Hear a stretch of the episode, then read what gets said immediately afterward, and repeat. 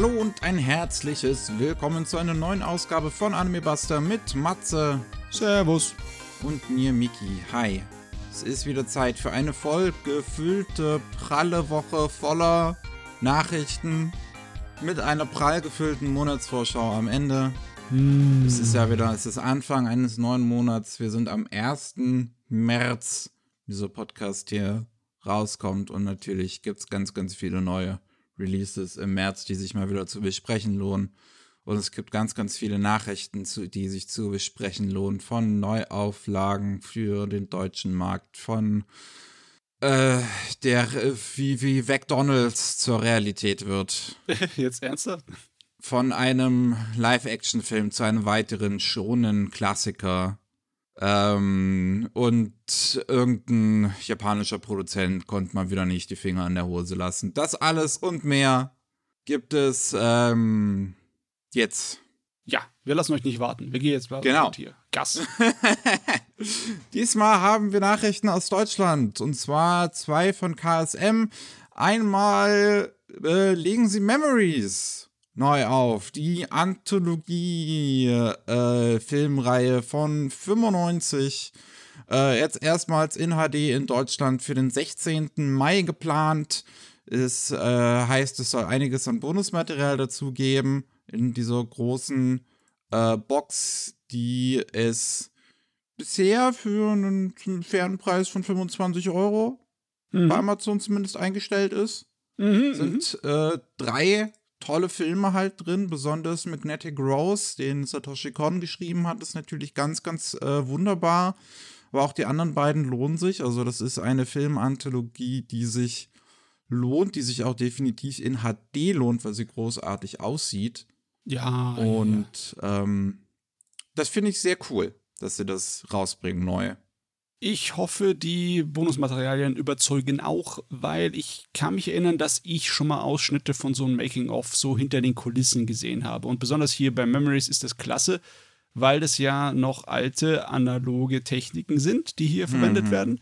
Und die sind ja teilweise extrem. Besonders für diese Episode 3 für Cannon Fodder, wo du unglaublich lange Einstellungen hast, wo, wo sie dann im Endeffekt ähm, die ganzen Hintergrundzeichnungen auf einem Boden von einer riesen Halle, glaube ich, ausgelegt hatten. Ne?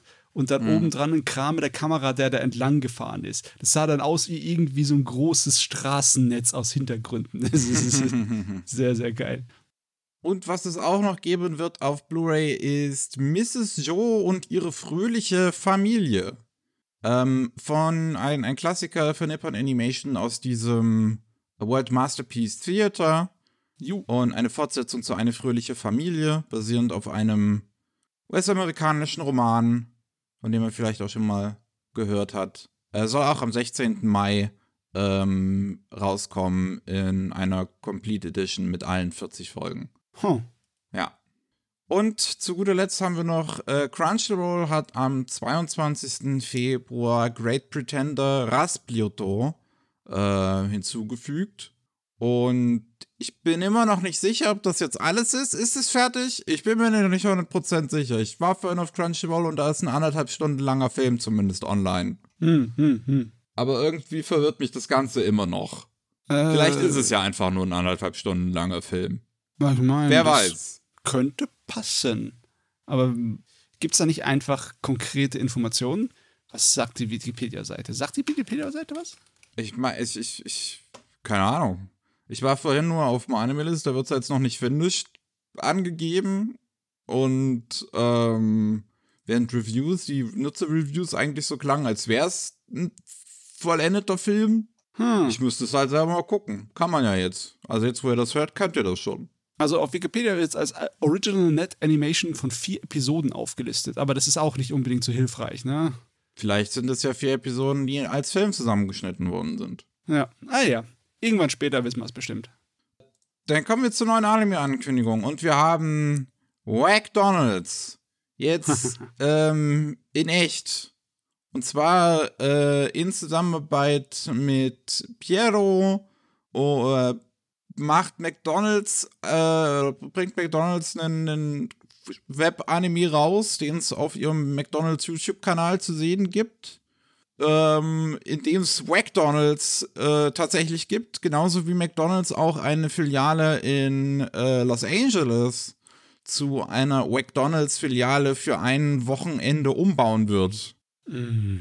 Und dort McDonalds-Produkte anbieten wird. Äh, eigentlich, eigentlich würde ich schon sagen, das ist lustig und vielleicht sogar wacky. Aber ganz ehrlich, es, es, es stört mich ein kleines bisschen. Man, man hat ja diesen Unsinn gemacht, ne, mit diesen veränderten Namen, um dann nicht irgendwie ein Problem geben zu bekommen mit Lizenzrechten, ne, in Anime. Mhm, na klar. Ja. Und jetzt hat sich McDonalds halt logischerweise das Wackdonalds unter die Nase, unter die, ja, in die Finger ge- geholt. ne. Das ist jetzt, jetzt ist auch hier wieder kopierschutzrechtlich nicht mehr machbar. Ja, ist das dann jetzt Kopierschutz? Ist es dann jetzt, kann man, kann man in Zukunft auch nicht mehr McDonalds jetzt ein Anime benutzen, um, um McDonalds zu verschleiern? Wer weiß, wir werden es sehen. äh, Es sollen vier Episoden werden, die von Studio Piero, wie gesagt, gemacht werden. Die erste ist schon am 26. Februar rausgekommen. Dann jeweils eine Woche im, im Wochentakt folgt eine neue Episode. Die sind 30 Sekunden lang jeweils. Also zumindest die erste Episode war 30 Sekunden lang. Das ist also auch nicht viel. ja, also eine kleine Werbeaktion. Ja. Dann, ähm, am 22. war Katzentag. Ha. Weil das ist ein japanisches Wortspiel. Irgendwie kann man Nini auch als Nyanya lesen oder sowas. Ja, von mir aus. Ähm, okay. von, von mir auch so. Ja, ich habe jetzt auch erst zum Katzentag davon gehört, äh, als ich zum ersten Mal vom Katzentag hörte. Ich weiß auch nicht mehr, wann das war. Das ist. Katzen sind Katzen, das passt schon. Ja.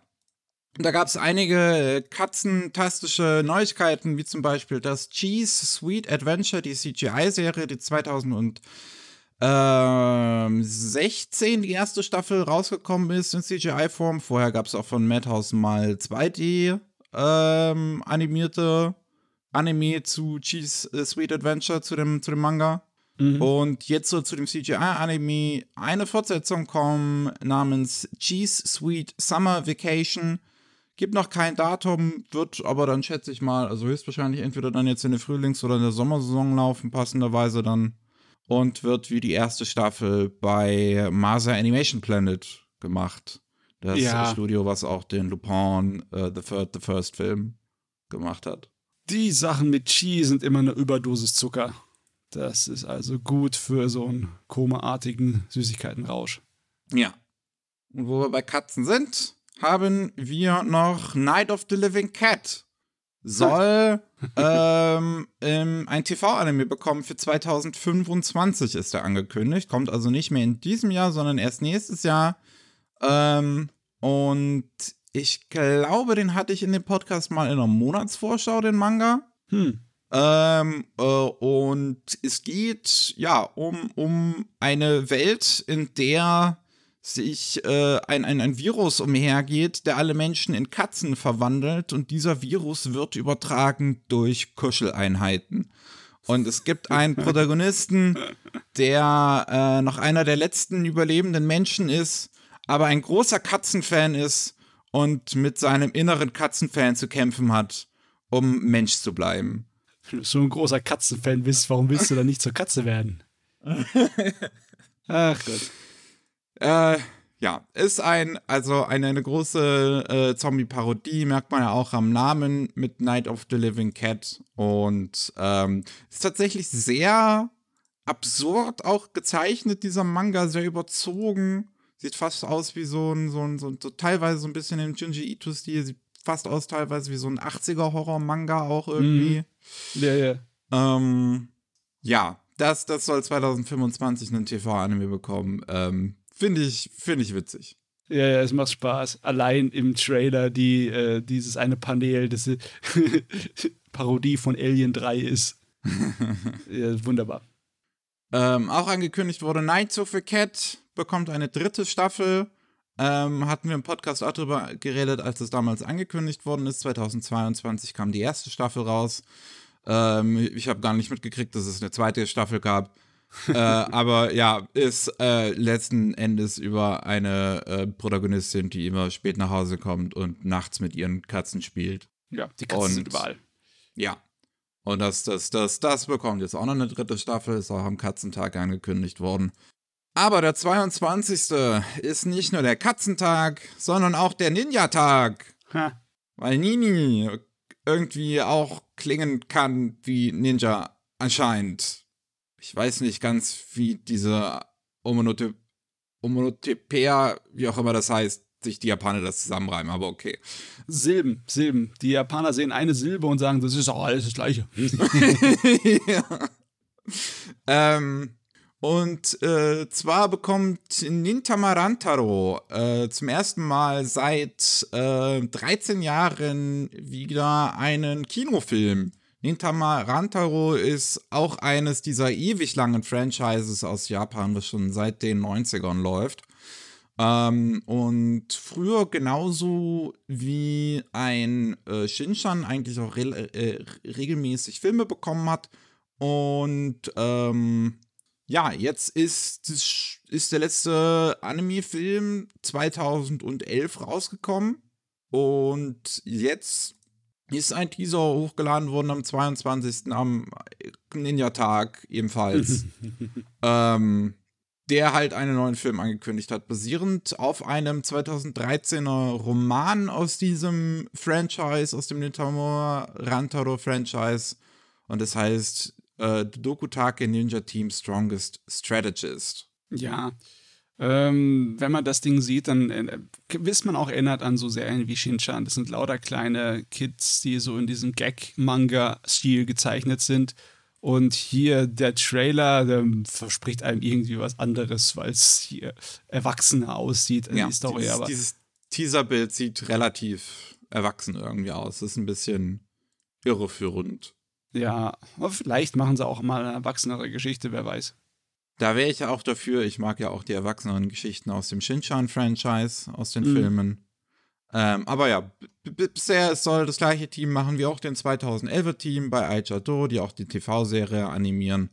Und ähm, ja, das kommt dann dieses Jahr in den ähm, japanischen Kinos. Jo. Dann haben wir einen Klassiker aus der Edgelord-Manga-Literatur, der jetzt einen TV-Anime bekommen soll. Und zwar Übelblatt. Ähm, am 24. Februar ist das, äh, die Fortsetzung zu Übelblatt äh, äh, gestartet als Manga.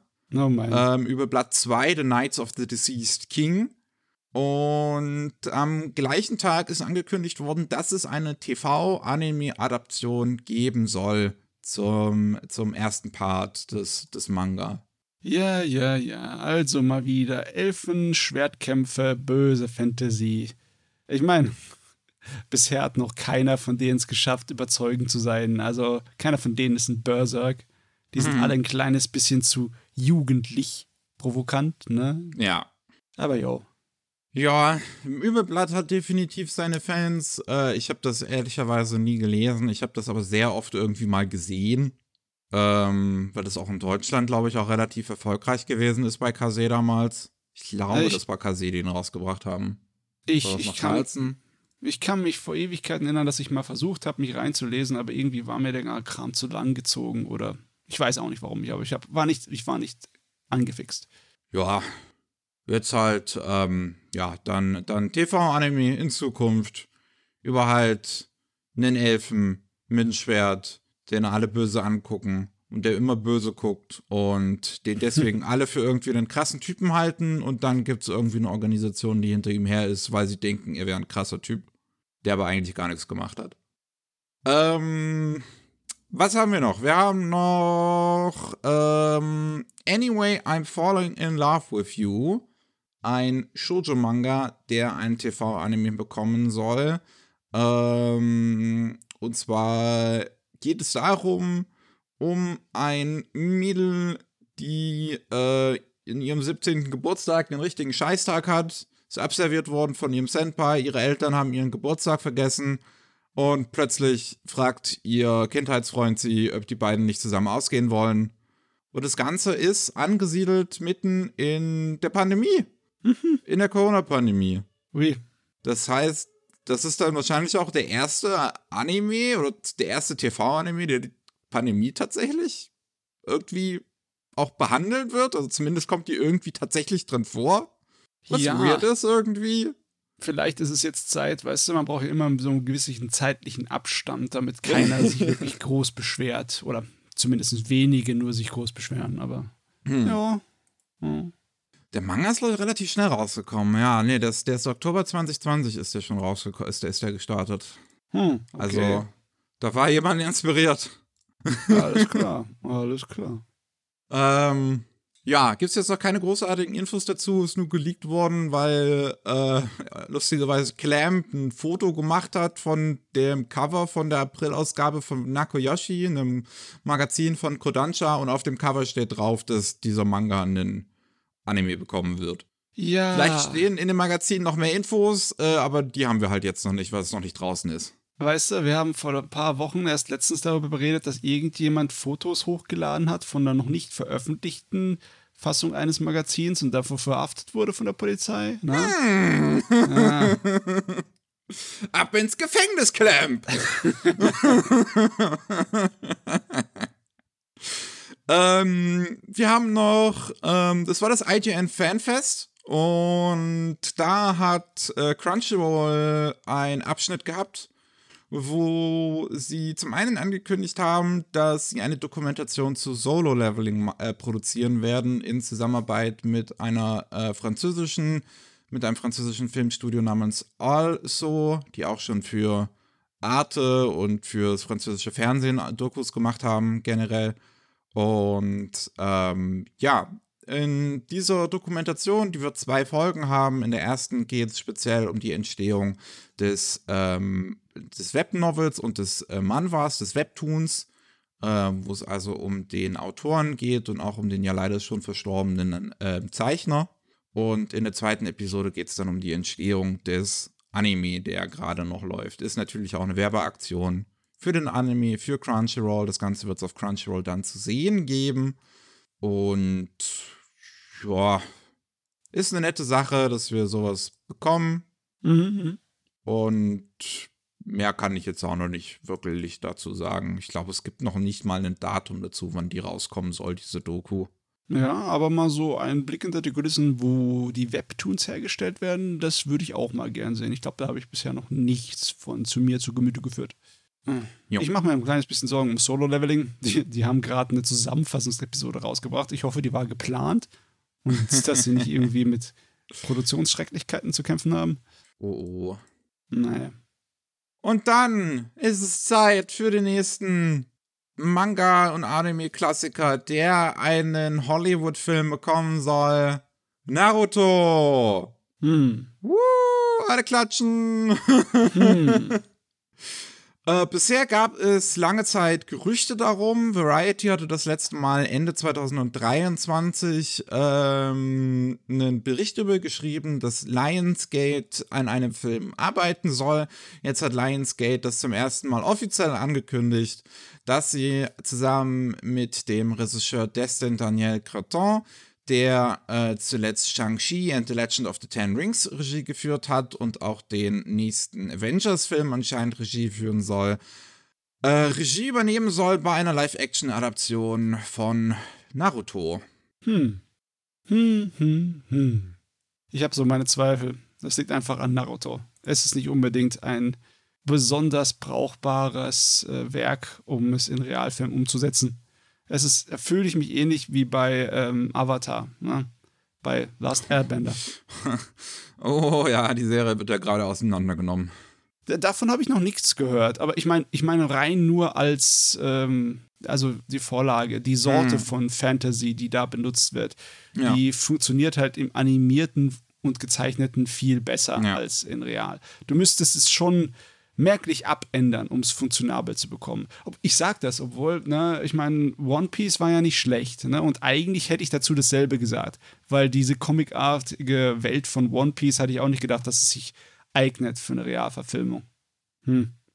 Ja, bei, bei One Piece hat es halt noch eher funktioniert, weil es realisiert wo- wurde, was genauso auch eine Serie gewesen Mhm. ist. Wo dann auch richtige Sets aufgebaut wurden und wo sich schon einiges an Mühe auf jeden Fall reingesteckt worden ist und das Ganze sich hat irgendwie übertragen lassen. Bei Naruto, wenn es halt ein Film werden soll, was willst du denn in diesem Film erzählen irgendwie? Der Anime hat 500 Episoden. Ja, ich meine, Beziehungsweise ist das nicht Shippuden allein, was nur 500 Episoden hat? Äh, ich muss mal nachgucken. das ist auf jeden Fall sehr viel. Ich weiß noch, das Original äh, Naruto-Serie sind 200 Episoden, davon sind ungefähr 70 äh, Füllepisoden, die extra produziert wurden für den Anime. Hm. Und ja, rein theoretisch, wenn es ihnen alles scheißegal ist, könnten sie einfach die erste große Story erzählen von Naruto, von dem Team und ihren Abenteuern, weil das ist eine äh, ziemlich äh, actiongeladene und auch in sich selber abgeschlossene Geschichte. Dann brauchen sie gar nicht auf die ganzen komplizierten Hintergründe einzugehen, sondern das ist einfach nur ein Team von jungen Ninjas, die ihre erste Mission überleben. Bumm. Würde wahrscheinlich als Film funktionieren. Naja, naja, mal sehen. Ähm, Kishimoto hat gesagt, er freut sich drauf, mit Destin dran zu arbeiten und hat gesagt, das ist derjenige, der es kann, aber das ist natürlich auch klassisches Promoting. Promotion, mhm. Gequatsche. Creton ja, ja. freut sich natürlich auch mit Kishimoto zusammenzuarbeiten, bla bla bla. Müssen wir mal sehen, was am Ende, was am Ende bei rumkommt. Mhm, mhm. Es gibt so viele Manga und Anime, die sich dazu eignen würden, Live-Action-Adaptionen tatsächlich draus zu machen. Bei sowas ja. wie Naruto ist es nicht unbedingt etwas, wo ich große Hoffnungen drauf bauen würde. Es gibt so viele, die seit Ewigkeiten irgendwo in der Vorhölle schlummern und schmoren. oh, mal sehen. Ey, wir warten, bis es rauskommt. Ob es rauskommt, das ist erstmal ja. schon mal wichtig. Naja, naja. Was haben wir noch? Was haben wir noch? Wir haben neue Infos zu bereits angekündigten Anime. Einmal Fahrradfahren. Jo. Und zwar Rinkai. Ganz simpel. Ist vor einem Jahr angekündigt worden, ein Multimedia-Projekt über Frauenfahrradfahren. Ähm, soll sowohl ein Anime wie auch einen Manga bekommen. Und der Anime haben wir jetzt einen ersten Trailer. Wir wissen jetzt, wer daran arbeitet. Wir wissen, am 9. April soll dieser Anime rauskommen über die weiblichen Fahrradfahrerinnen.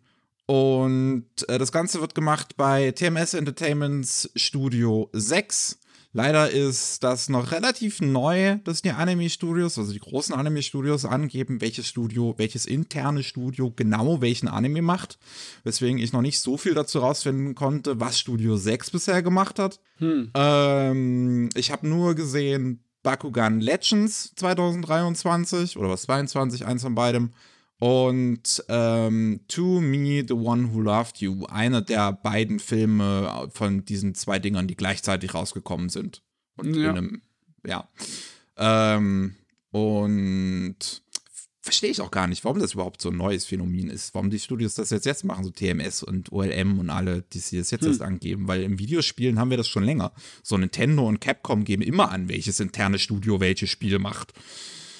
Naja. Äh, vielleicht ist es einfach nur Druck von außen, weil die Anime-Welt ist nämlich sehr schräg. Äh, auf jeden Fall, ähm, ja, wie gesagt, äh, TMS Entertainments Studio 6, Regie führt Taki. Tak wie spricht man das aus? Stopp, wo ist er? Wo ist er? Takaaki. Taka, ach, Takaaki. Takaaki Ishiyama hat ähm, Fairy Musketeers Regie geführt, hat die erste OVA zu Sakura Wars in den 90ern Regie geführt. Ui, ist schon eine Weile dabei, der Mann. Ähm, ja, hat Spider Riders Regie geführt. Oh, das Ding hat einen geilen englischen UST. Äh, okay. Und ja, der erste Trailer, Teaser, geht 45 Sekunden lang. Ist okay. So. Ja, die, die 3D-Sachen sehen noch ein kleines bisschen unterkocht aus. Also, also die sind noch nicht fertig, ne? Ja, da ist halt viel, viele Sprünge zwischen 2D und 3D drin und ähm, das wirkt ein bisschen jarring, wenn halt so ein Cut kommt von 3D auf 2D. Ähm, sieht jetzt nicht unbedingt schlecht aus, aber. Aber halbgar. Kommt ganz ja. ehrlich. Sieht noch halbgar aus. Ja. Aber im April soll es dann schon rauskommen. Ähm, mal sehen, was das Ganze kann. Ist ja ein, ein Original. Also, ja. Ist, ist, ist, eine nette Sache auf jeden Fall mal. Was, was, was anderes so mit Frauen Fahrradfahren. Ja, schöner kleiner Nischensport-Anime. Ja. Äh, dann haben wir einen ersten Trailer zu einem französisch-japanischen Animationsfilm. namens, ähm, wo war es? Ghost Cat Anzu. Und äh, Ghost Cat Anzu ist, ja, ba also basiert auf einem Manga. Und in Frankreich hat man sich dann gedacht, wir wollen einen Animationsfilm zu machen. Und deswegen hat ein französisches Studio namens Mio Productions die Animation übernommen, haben aber dann gleichzeitig japanische Regisseure rangeholt. Mit hm. äh, Yoko Kuno hat vorher ähm, die Rotoscope-Animation von The Case of Hannah and Alice ähm, Regie geführt und geleitet und Drehbücher geschrieben für ein paar von den letzten Shinshan-Filmen. Und Nobuhiro Yamashita hat habe ich jetzt ähm, in Anime nicht groß was finden können, hat anscheinend mehr Live-Action bisher gemacht. Und vor allem sehe ich hier einen Credit für einen Live-Action-Film zum Cream Lemon Franchise. Ist das dann ein Porno? Ähm, muss nicht unbedingt sein, weil Cream Lemon hat auch eine, ist so ein kleines bisschen zu einer Idol-Sache geworden in den 80ern. Da ist auch eine Menge äh, nicht äh, für Erwachsenes Zeugs rausgekommen und eine Menge Musikvideos und okay. Kram. Auf jeden Fall, ähm, das sieht super interessant aus, weil es ein sehr, weil, weil dieser Stil halt ganz anders ist, ganz so untypisch. Mhm. Ähm, das, das arbeitet viel mit Rotoscope-Animationen. Man sieht es aber auch nicht unbedingt. Also ja, ist eigentlich gar nicht. Der Trailer gibt ja gleich einen Blick hinter die Kulissen, ne? wo sie ja. dann zeigen, so sieht die Realfilmvorlage aus und äh, so haben wir es dann in, Animation, äh, in Animation umgefüllt. Und die machen auch kein Rotoscoping, bin ich mir sicher. Die nehmen das nur als Vorlage. Ja, das glaube ich auch eher, dass die Live-Action vorher im Prinzip alles vorgefilmt haben und das dann als Vorlage nehmen, um drüber zu zeichnen. Und mhm. drüber gezeichnet wird in so einer sehr saturierten, farbenfrohen, starken Optik, die auch gar nicht ja, so anime-typisch aussieht. Also sie, sie, sie ist so, so, eine, so eine Mischung irgendwie aus, aus so ein bisschen einer Anime-Ästhetik, gerade die Katze. Und ja. ähm, es wirkt auch wie zwei unterschiedliche Anime-Zeichenstile, ne? Ja. Weil die Katze sieht aus wie so ein Doraemon-mäßiger Charakter, hm. während das Mädel und die Figuren, die anderen Menschenfiguren, ja, eher comichafter aussehen, aussehen. Ja. ja, ja. Und was man deutlich merkt, ist, dass die ganzen Umrisslinien so gut wie nie schwarz sind. Die sind immer mhm. farbig. Und zwar so, dass es auch heraussticht. Ja, aber wirklich, ich mag den Look. Das hat total schöne Hintergründe und ich mag, wie die Figuren aussehen. Also, das sieht nach wirklich einem, einem tollen, sympathischen Film aus. Mhm. Ähm, in den japanischen Kinos soll er dann im Juli rauskommen. Und ich bin mal gespannt, wann der ähm, auch noch im Rest der Welt rauskommt. Da ist ja eine französische Produktion auch irgendwie ist. Jo, ähm, jo. Ist, auf, ist auf NSC anscheinend schon mal gezeigt worden. Keine Ahnung, wann der dann in Frankreich gezeigt wird und im Rest der Welt, aber sieht cool aus. Jo, mehr internationale Co-Produce. Ganz gut. Ja. Ähm, dann haben wir einen ersten Trailer zu The New Gate wo die Ankündigung, glaube ich, auch noch gar nicht allzu lange her ist, über, ähm, ja, ein Sword Art Online mit einem Protagonisten, der dann 500 Jahre in die Zukunft springt nach dem Sword Art Online. Huh. Also, letzten Endes, Menschen sind in einem VR-Spiel gefangen. Protagonist ähm, beendet das Spiel und befreit damit alle Menschen außer er selbst, er wird 500 Jahre in die Zukunft von dieser Virtual Reality Fiktionswelt gezogen. Ja, aber ich glaube, diese Story auch schon mal gehört. Ich weiß jetzt nicht, ob es diese Story war oder in einer anderen, aber ich glaube, das hatten wir schon ja. ein oder zweimal. Ne, also die Ankündigung hatten wir auf jeden Fall schon mal. Wir hatten auch Animes von der Sorte. Da war diese eine, wo ich mich so nicht wirklich an den Namen erinnern kann, wo halt der weibliche Hauptcharakter eine Figur war, die dann irgendwie 500 Jahre in die Zukunft ihrer Fantasy-Welt verschickt wurde. Naja, und stimmt. sie ist irgendwie eine große Legende gewesen, da dann. Aber ja, egal, passt schon. Das Einzige, was mich hier verwirrt, ist, ist halt, dass es The New Gate heißt und auch ein Isekai-Anime ist. Wir hatten schon ein Isekai-Anime namens Gate. Die haben nichts miteinander zu tun. Das könnte man meinen, dass das eine Nachfolge wäre. Das ist jetzt halt The New Gate. Das ist nicht Gate. ähm, ja, ist halt nur ein kurzer 45 Sekunden Teaser. Die Szenen da drin sind, ja, sieht halt ja, alles weniger. aus wie ein Anime da drin. Also, Protagonist könnte genauso ein Kirito sein. Ähm, ja. Soll im April rauskommen, verrät uns dieser neue Trailer. Also, wuhu. Dann haben wir ähm, den ersten Trailer zu Sword of the Demon Hunter. Der Anime ist ursprünglich 2021 angekündigt worden. Äh, letztes Jahr gab es dann irgendwann die Info, dass er auf jeden Fall dieses Jahr kommen soll. Und äh, jetzt gab es dann auch den ersten Trailer und wir wissen, wer daran arbeitet und mehr.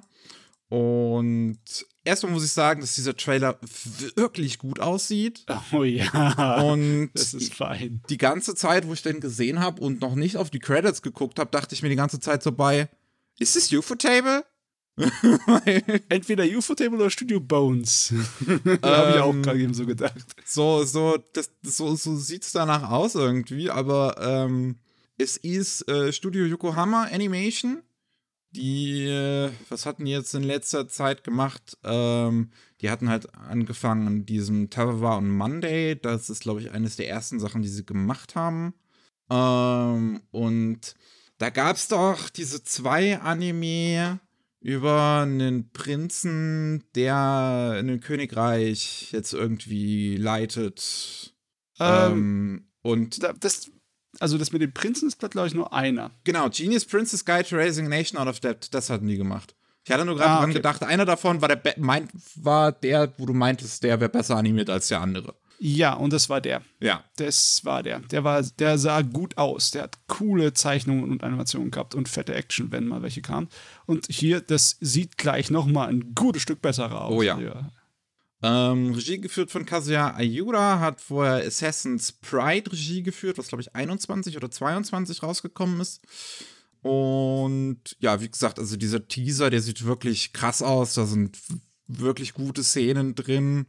Ähm, wirklich, also da wird eine tolle Stimmung erzeugt. So die Hintergründe haben so eine, so eine, so eine, so es ist ja, es, es spielt so bei Regen, deswegen ist alles in so eine blauen Palette eingefärbt ich mag total, wie das aussieht. Und es spielt halt in der Edo-Periode mit äh, einem Geschwisterpaar, was aus ihrer Heimat vertrieben wird und Zuflucht so, so, äh, sucht in einem kleinen Örtchen, wo der Protagonist äh, zu einem ja, zu einem Krieger heranwächst und damit beauftragt wird, Dämonen zu schlachten. Und dann trifft er auf einen Dämonen, der ihm sagt, du musst mich 170 Jahre in der Zukunft besiegen.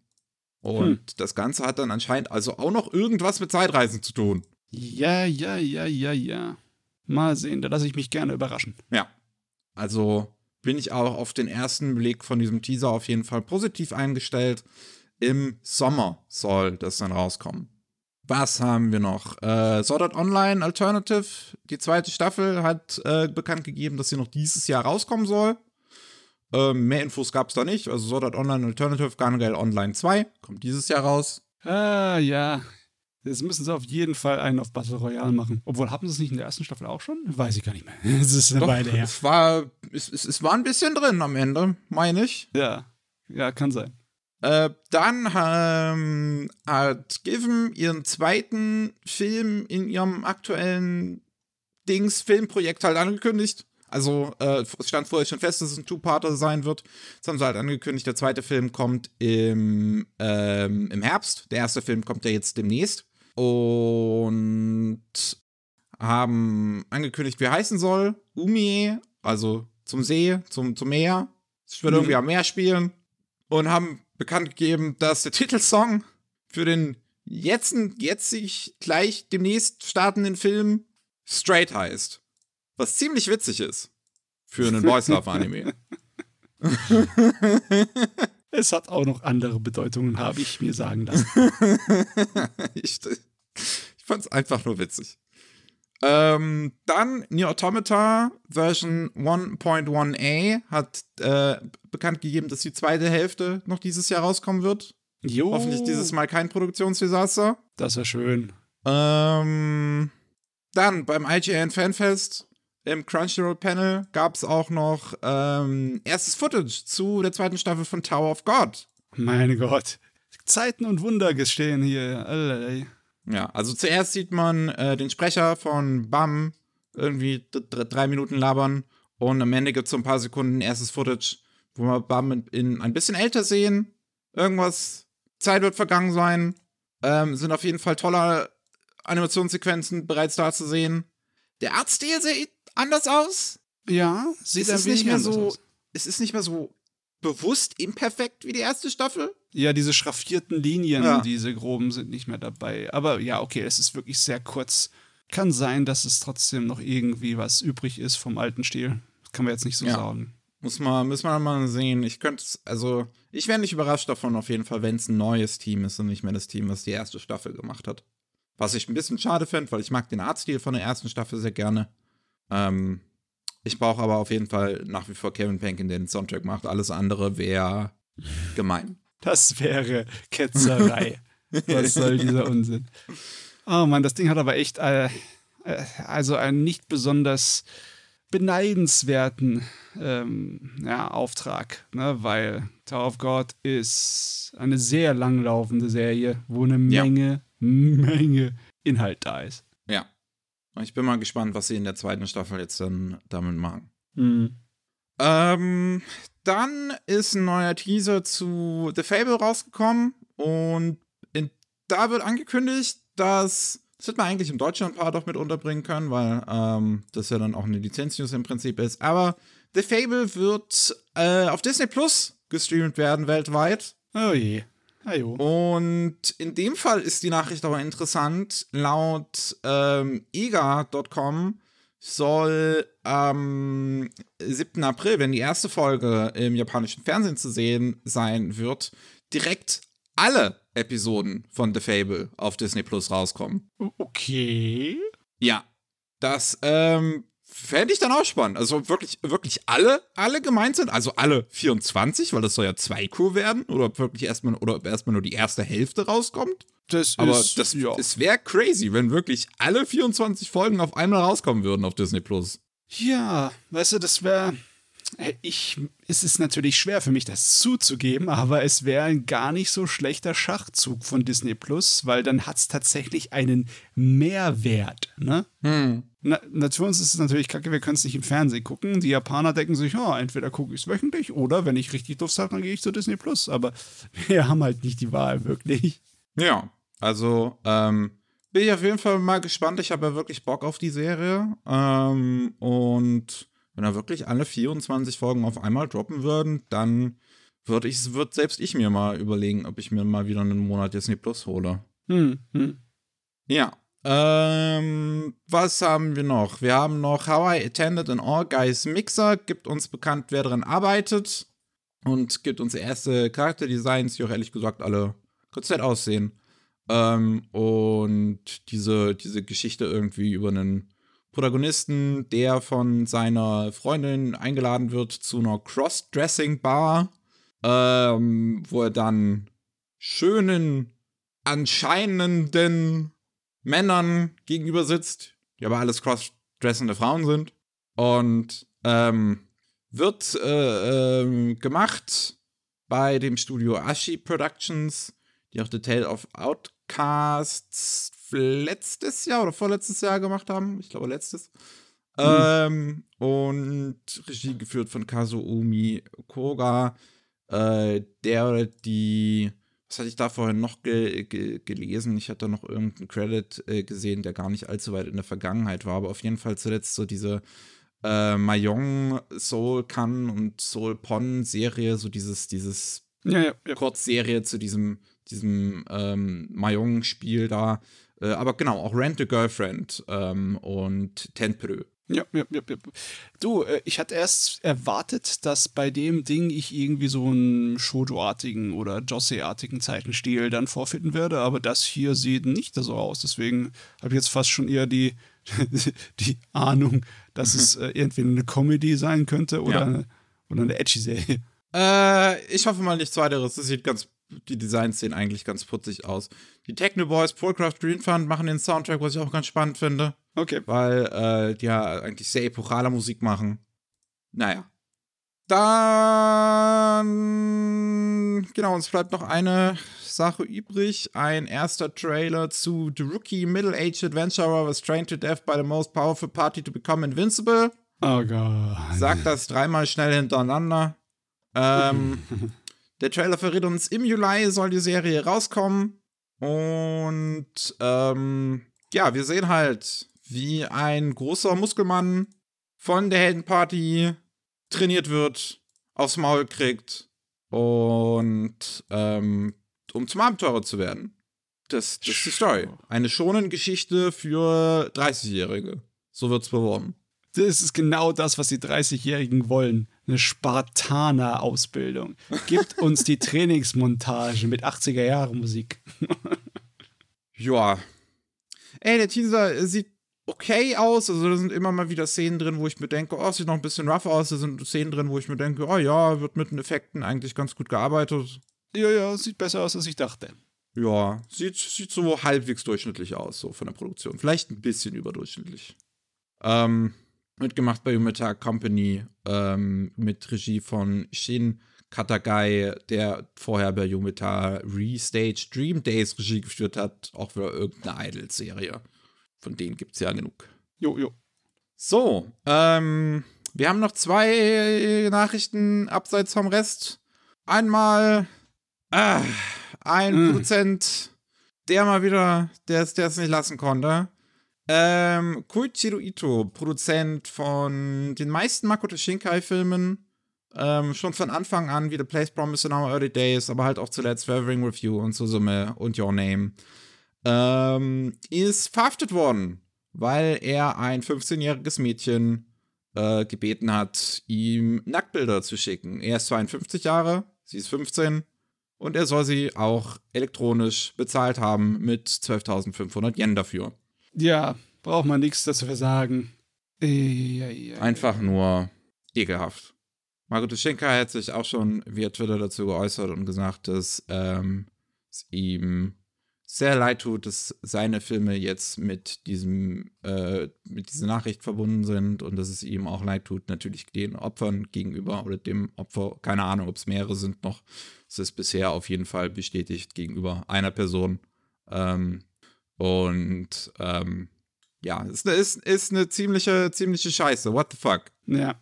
Du, ich, ich, ich äh, wehre mich immer gegen diese Idee, dass irgendeine Aktion in der Gegenwart oder in der Zukunft Einfluss haben kann auf die Vergangenheit. Ich meine, so denken die Leute nicht. Das ist ja eher so eine Bauchreaktion, dazu zu denken, oh, jetzt liegt dieser ganze Schatten darüber. Aber ja, wenn es jetzt herauskommen würde, dass er das schon seit Ewigkeiten macht, dann wäre das was anderes, ne? Ja, keine Ahnung. Ich meine, letzten Endes ist er auch nur der Produzent gewesen. Und auch einer von vieren, die zum Beispiel bei Your Name gecredited sind. Ich weiß jetzt ja. bei den anderen Filmen nicht, wie viele das sind jeweils. Ähm, ja, das muss man sich auch da so denken. Da ist auch der Input, zumindest von der kreativen Weise von Produzenten auf Anime ein bisschen weniger als jetzt zum Beispiel in Hollywood. Ja, aber ich, ich würde das auch gar nicht so irgendwie unterscheiden und werten. Ich würde einfach sagen, wenn du eine Riesenproduktion hast, in dem viele, viele Leute mitarbeiten, ne, mhm. dann ist eigentlich unmöglich, dass alle von denen Engel sind. Ja, auf jeden Fall. Arschloch hast du immer irgendwo dabei. Gott sei Dank meistens nicht so ein. Hm. Ja, letzten Endes ist, ist, ist, ist es auch immer so eine halt Case-to-Case-Basis, bei der man sowas bewerten muss, weil die gleiche, die, die sozusagen Ausrede, die ich jetzt gerade benutzt habe, könnte man genauso auch irgendwie auf Harry Potter-Filme oder sowas zielen, wo ich ja, dann ja. halt sagen würde, da ist halt einfach mit welcher Person das verbunden ist, wesentlich eindeutiger als jetzt hier bei, bei dem Typen. Ja, na dann, dann, dann haben wir noch ähm, zwei Mangaka, die in letzter Zeit verstorben sind, leider, ähm, die jetzt noch ähm, nach ihrem Tod von der Science Fiction und Fantasy Writers of Japan Association ausgezeichnet worden sind für ihren Beitrag zu Science Fiction und Fantasy ähm, beim 44. Nihon SF Taisho Awards. Und das sind einmal äh, Leiji Matsumoto, der im Februar 2023 gestorben ist. Und äh, Yuki Hichiri, der im Oktober 22 gestorben ist. Leiji Matsumoto dürfte den allermeisten im Westen auch was sagen, ne? Captain mhm. Harlock, Galaxy Express, Space Battleship Yamato, ähm, Interstellar 5555 werden damals sehr viele im Fernsehen rauf und runter gesehen haben, die Musikvideos. Und ähm, Yuki Hichiri war der Mangaka von Locke to Superman unter anderem. Ja, ein Science-Fiction-Gerät mit einem Hauptcharakter, der starke, so psychische Kräfte hatte, so mentale, ne? Mhm, ja. Das gehört so, ja, einer der wichtigeren Teile in dem japanischen ähm, Anime-Katalog, wenn man ihn so nennen möchte. Und ja. natürlich Leiji Matsumoto, besonders mit äh, Space Battle Yamato, war er mit verantwortlich für die Art und Weise, wie sich das Anime-Fantum und die ganze Branche in Japan so entwickelt hat zu dem, was wir heute haben. Das hm. ja, ist schon ein bisschen ein größerer Name. Auf jeden Fall. Also, äh, nette Geste, die beiden jetzt nochmal ähm, im, im Nachtrag dann nochmal mit, mit ihrem Einfluss diesen auszuzeichnen, den sie hatten auf die, ja. auf die japanische Science-Fiction-Welt auf jeden Fall. Und ja. Jetzt haben wir noch die Monatsvorschau. Woo! Ui. Ui, ui, ui, Yes, einmal kommen wir zu den Anime. Ähm, ist, da ist es zumindest nicht allzu viel. Wir haben einmal am 8.3. Meine Wiedergeburt als Schleim in einer anderen Welt, der Film Feuerrote Bande. Ein mhm. Spin-off-Film zum Schleimer, komplett mit einer neuen Geschichte, geschrieben vom Originalautor. Wunderbar. Gibt es äh, bei Crunchyroll Anime zu kaufen. Am 15.03. haben wir bei Animoon Publishing A Certain Magical Index 2, die zweite Staffel der Index-Storyline aus dem A Certain Magical Index Franchise. Am 21.03. haben wir Digimon Tamers bei KSM Anime. Die dritte Digimon-Serie gibt es zum ersten Mal auf Blu-ray in Deutschland. Ja, besonders in der letzten Zeit ist KSM total auf Digimon abgeflogen. ja. Und am 21.03. haben wir Paprika bei Sony Pictures. Der letzte Spielfilm vom Realitätenbändiger Satoshi Kon zum ersten Mal auf einer 4K Ultra HD Blu-ray, äh, der die Menschheit mit einer zusammenbrechenden Realitätswahrnehmung konfrontiert sieht. Jo. Wer nicht genug von Satoshi Kon bekommen kann, am 22.03. gibt es dann Perfect Blue bei Crunchyroll. Ist auch witzig, wie diese Rechte anscheinend aufgeteilt sind. Ja. Und ähm, ja, Perfect Blue braucht wahrscheinlich auch keine Introduction, ein Film über die dunklen Abgründe der Idol- und Schauspielerindustrie. Ähm, am 22.03. ebenfalls bei Crunchyroll haben wir noch Rent a Girlfriend Staffel 2. Das habe ich in meinem Skript falsch geschrieben. Die erste Staffel ist schon draußen. Die zweite Staffel, ähm, ja, kennt, die Leute haben genug mitbekommen, was Rent a Girlfriend, glaube ich, ist. Das war auch sehr lange im Gespräch gewesen, die Serie, aus irgendeinem Grund. ähm, am 22.03. dann bei Peppermint Anime haben wir Spy Classroom. Äh, Krieg hat sich verändert, statt lautem Krachen gibt es Auftragsmorde im Hintertürchen und in diesem Anime wird die nächste Generation an Spionen ausgebildet. Mhm. Und noch am 22.03. bei Anime Publishing haben wir dann eine Certain Scientific Railgun S die zweite Staffel der Railgun-Storyline aus dem Certain Magical Index Franchise. Ja, die bekannteste und beliebteste. Äh, ja, der Index-Franchise wird von Animune jetzt gleich komplett wieder aufgelegt, ne? Ja. Dann kommen wir zu den Manga, da gibt es ein bisschen mehr. Ähm, wir haben einmal am 7.3. Reborn to Master the Blade, vom Hero King to Extraordinary Squire bei Dokiko. Mhm. Der Heldenkönig wünscht sich auf dem Sterbebett eine zweite Chance, um ohne königliche Verpflichtung als Krieger leben zu dürfen. Die bekommt er, wird aber als Mädchen wiedergeboren. Hat auch schon eine Anime-Adaption bekommen, ja. Der war recht witzig. Es ist nicht ernst zu nehmen. Es ist äh, einfach nur spaßiger, dämlicher Unsinn. Aber ja, ist nicht schlecht. Wir haben bei Crunchyroll dann am 8.3. zwei heiße Feger. Ein Boys Love mit einem Duo aus einer Haushaltshilfe, die mit Kindern nicht umgehen kann, und einem Babysitter, der dann deswegen auf die Kinder aufpasst. Oh Mann, äh, das Cover dazu ist ziemlich cool, muss ich sagen. äh, am 11.03. haben wir die Releases von Ultraverse. Einmal Der Fluch des purpurnen Rauches ist ein Manga aus Deutschland über ein Mädchen, was nach Lebensberatung bei einem Hexenmeister fragt, nur um davon überredet zu werden, zehn Jahre lang bei ihm zu wohnen. Ach ja, ich möchte an der Stelle noch sagen, um diese Manga-Vorschau auch übersichtlich zu halten, ähm, habe ich äh, mich dazu entschieden, dass ich nur noch äh, deutsche, japanische, chinesische und koreanische Releases mit aufnehme und nicht mehr jeden amerikanischen oder französischen oder spanischen Manga oder was auch immer, die, uh. also für Comics, die halt, oder ja, Manga, die, die, die nicht aus dem typischen äh, Manga-Bereich kommen und halt Deutschland. Weil Deutschland, Schland. Komm, sei ehrlich, die wird's einfach zu viel. Ich meine das auch, ja. Ja, es wird auch mittlerweile. Es ist schon geil, dass der Markt so wächst, aber Junge, wird auch Rücksicht für uns auf uns nehmen, auf Mickey nehmen. Am 11.3. ebenfalls bei Ultraverse haben wir Go Go Loser Ranger. Monster waren mal auf der Erde und wurden schnell von den Helden besiegt. Doch die Staatspropaganda lässt die Menschen glauben, die Invasion liefe immer noch und lassen die Helden gefangen gehaltene Monster Woche für Woche verprügeln, bis eines dieser Monster die Schnauze voll hat. äh, ja, ist von dem gleichen Mangaka wie The Quintessential Quintuplets, interessanterweise. Lustige Sache. Go, go, loser Ranger. Und am 11.3. noch bei Ultraverse haben wir Teddy Boys Love, ebenfalls ein Manga aus Deutschland. Und bei dem konnte ich es nicht anders beschreiben, weil die ganze Plot Summary sowieso schon absolut hanebüchig klingt. Äh, es ist ein deutscher Manga, bei dem es um einen Teddybär geht, der sich durch die Menschheit fickt, um die wahre Liebe zu finden, während er irgendwie auch gleichzeitig den Weltuntergang verhindert. Ja. Ja! Lass mich kurz mal eine Notiz machen. Äh, am 11.3. haben wir dann noch bei Paper Toons My Gently Raised Beast, ein koreanischer Manga über ein armutlebendes Mädchen, das eines Tages erfährt, Prinzessin zu sein, doch der Rest der königlichen Familie betrachtet sie nur mit Abscheu, während eine schwarze sprechende Katze zur Seite des Mädchens steht und sich eines Tages in einen Jungen verwandelt. Äh, am 12.03. haben wir dann die Releases von Egmont. Einmal mit Neil Down und Ask for Love, Smut, der in einer Welt spielt, wo die Biologie bei Geburt entscheidet, ob man Sub oder Dom ist. ähm, ist es was anderes als das Alpha-Omega-Verse da? ja. Okay. Ähm, ist halt BDSM.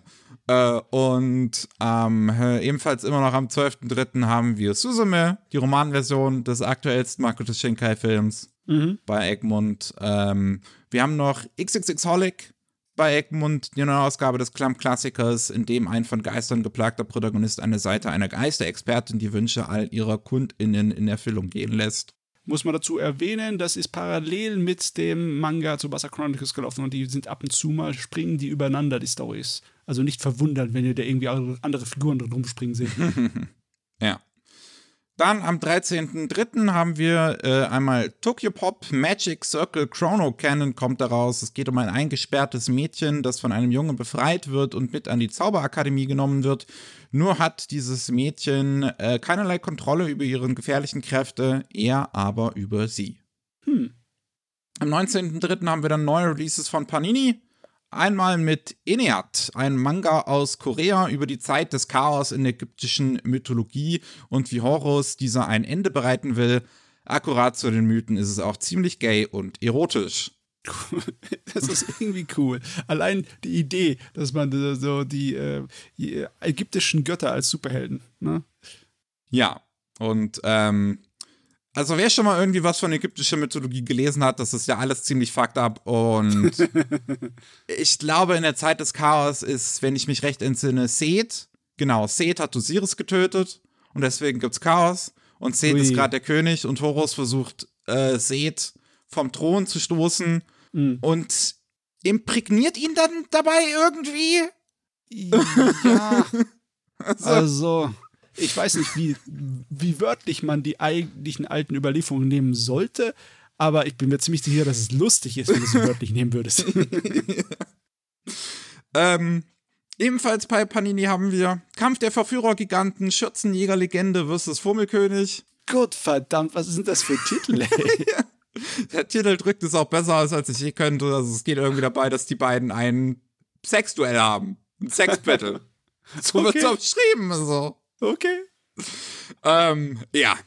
Ebenfalls am 19.03. bei Panini haben wir noch äh, Paradise Kiss in der Neuauflage. Ein Mädchen landet in einem Club voller ModestudentInnen und will zum Modell äh, zum Model werden. So eine Geschichte voller Style, Rebellion, Sex und Liebe von der Nana Mangaka. Ja, eines ihrer besten Werke. Und auch abgeschlossen. Yes. Äh, am 26.03. haben wir dann die neuen Releases von Carlson und dergleichen. Ähm, das heißt, wir fangen, wir fangen einmal an bei Carlson mit ähm, Crossing Borders, auch wieder aus Deutschland, über zwei Menschen, deren Leben auf Social Media im perfekten Glanz leuchtet, doch in der Realität voller Narben steckt. Hm. Ähm, Lauter Sachen aus Deutschland diesmal und alles Ja. unterschiedlich. Alles sehr unterschiedlich. Ähm, am 26.03. bei Carlsen Manga haben wir noch Planetes. Eine Ja. Neuauflage des Science-Fiction-Klassikers vom Windland-Saga-Mangaka über eine Truppe von MüllsammlerInnen im Weltall und wie diese in politische Intrigen hineingeraten. coole Sache. Der Manga ist auch nicht allzu lang. Mit der Perfect Edition, glaube ich, sind es maximal zwei oder drei Ausgaben Hm, dann. Ja. Und äh, ist interessant, auch wenn man den Anime kennt, weil der Manga in einer anderen ähm, zeitlichen Reihenfolge teilweise die einzelnen Stories Hm. erzählt. Okay. Dann haben wir noch äh, bei Carlson die Elusive Samurai, der aktuelle Manga vom Assassination Classroom Mangaka über einen Jungen, dessen Shogunatenfamilie gestürzt wird und er fliehen muss, gefolgt von einem Wunsch nach Rache auf seine eigene schleichende Weise. Hm, Rache. Bekommt ja jetzt auch demnächst einen Anime. Jo. Ähm, dann haben wir noch Yuso, die kleine Tierärztin. Weil ihre Mutter eine lange Zeit im Krankenhaus bleiben muss, zieht das junge Mädchen zu ihrem Onkel, der eine Tierklinik betreibt, und sie fängt an, auszuhelfen. Sieht doch ganz putzig oh aus, Gott, definitiv für eine junge Zielgruppe. Mhm. Das gleiche ist, ist auch eher für eine junge Zielgruppe, und zwar Zo Zo Zombie. Eine putzige Geschichte über einen Zombie-Jungen, der keiner Seele was zuleide tut und einfach nur ein normaler Junge sein möchte. Also Pinocchio im Zombie-Format. Jo. Dann kommen wir, äh, gehen wir über zu Hayabusa. Äh, da haben wir Drachenregen. Der Sohn des Drachengotts schnackselt mit, ein, mit seinem menschlichen Handlanger. Ja, das ist definitiv Kostüm. ja. Ja, kostümierte Erotik. Äh, dann haben wir noch Stigmata Icon. Ähm, ein Polizist, der bei der Berührung einer Leiche dessen letzten Momente durchlebt und auch durchfühlt, findet seine Ex-Frau tot auf und kann nicht mehr unterscheiden, ob die Gefühle für deren neuen Lover seine eigenen oder ihre sind. Boah, das ist eine brutale Story. Ja, ist auch tatsächlich mal eine sehr interessante Idee, finde ich, für so ein Boys Love-Gerät irgendwie. Ja. Ähm, ja, also es ist die, die, die Idee, äh, die, die Aufmachung dahinter ist auf jeden Fall äh, ganz cool. Und dann haben wir noch Unlimited Lust. Da muss ich nicht allzu viel sagen. Es Nein. ist ein äh, unlimitierter Boys Love BDSM-Spaß für die ganze Familie. ja. Äh, dann haben wir noch Sea Lions jetzt zum ersten Mal. Das ist ja Carlsons neuester Ableger, wo die Webtoons rausbringen. In gedruckter Form. Und da haben wir einmal Dear.door. Das ist die Sorte Manga, die wir früher noch bei Hayabusa dann rausgekommen. Der Dämonenkönig gerät in unsere Welt und der einzige Weg zurück ist irgendwie in einem koreanischen Polizisten drin. Irgendwas mit Sex. ja, und Muskeln. Ich meine, das ganze Cover besteht eigentlich nur aus Muskeln. ja. Ähm, wie gesagt, das sind auch alles Webtoons bei Sea-Lines, das sind auch alles äh, koreanische Webtoons. Wir haben dann noch Not Sue Wicked Stepmom, ist ein lustiges Wortspiel, ähm, wo es um eine Frau geht, die als Mutter der Prinzessin wiedergeboren wird und ihrem Kind ein schönes Leben bereiten möchte. Nur die Intrigen des Könighauses machen das schwer. Okay. Ist Das ist mal was anderes. Mutti-Power. ja, Moody Power ist tatsächlich mal eines dieser Dinger, wo man irgendwie im königlichen Hause wiederbelebt wird und so, bla bla bla, haben wir jetzt auch in letzter Zeit sehr häufig, besonders aus Korea. Und wo, wo das mal grundlegend von einer anderen Perspektive aufgegriffen wird, was ich für eine coole Idee eigentlich finde. Jo. Äh, dann haben wir noch Omniscient Readers Viewpoint und ich habe keine Ahnung, warum man bei Carlson den Titel geändert hat, weil Hm. der Ursprungstitel ist Omniscient Reader. Und Okay. ähm, bei uns in Deutschland heißt er jetzt Omniscient Readers Viewpoint, weil lässt sich einfach aussprechen oder so, keine Ahnung. Nein, es sind mehr Silben. Es ist ein längerer Titel. Es ist nicht einfacher. Ich habe keine Ahnung, wirklich. Ähm, und ja, wer das noch nicht kennt, das ist ja wirklich sehr gehypt. Ähm, da geht es darum, um einen Protagonisten, der der einzige ist, der irgend so eine random Webnovel namens Three Ways to Survive the Apocalypse fertig liest, die über 3000 Kapitel hat. Und ähm, nach dem Ende bekommt er eine Nachricht vom Autor und plötzlich findet er sich in dieser Webnovel wieder. Oh, oh Gott. Äh, ja, okay. Allein das äh, Cover sieht schon mal ziemlich interessant aus. Ja. Ähm, wie gesagt, ist gerade sehr auch äh, gehypt unter LeserInnen von Webtoons. So sehr großes Ding. Wird mich nicht wundern, wenn wir da in ein, zwei Jahren oder vielleicht sogar noch dieses Jahr die Ankündigung für den Anime zu bekommen. Mhm. Äh, Ich finde es cool. Das, der Zeichen heißt Sleepy Sea. Das ist ein Internetname, den ich mir eigentlich selber hätte nehmen sollen. Das ist cool. Ähm, dann haben wir zuletzt noch bei Sea Lines The Words in Your Snare. Ähm, und da geht es um einen Protagonisten, der kann wortwörtlich Gedanken lesen. Und weil er deswegen keinem gesprochenen Wort mehr traut, zieht er aus Seoul raus, aufs Land, macht ein Café auf, wo ein Kunde erscheint, dessen Gedanken er nicht lesen kann. Okay. Das ist schon mal spannendere Aufreißer als viele andere Dinge. Ne? Besonders unter den ganzen anderen Boys Love Sachen diesen Monat ja. stichst du heraus damit. Ja.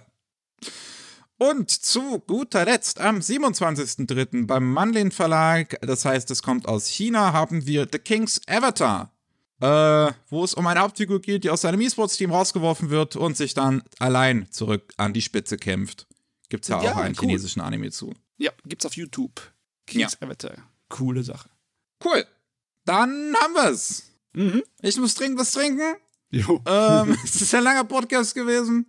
Und ich danke allen da draußen fürs Zuhören. Falls ihr mehr von uns hören wollt, dann gibt es jeden zweiten Mittwoch Anime Slam mit den äh, Anime und Manga, die wir in letzter Zeit so geschaut oder gelesen haben. In dieser Woche, wo dieser Anime-Bass hier rausgekommen ist, da gab es am Mittwoch äh, den dritten Teil und finalen Teil damit vom Studio Ghibli Podcast. Mhm. Und äh, ansonsten gibt es noch jeden Mittwoch Rolling Sushi mit den Nachrichten aus Japan. Das war's für heute. Wir sind raus. Tschüssikowski. Ciao.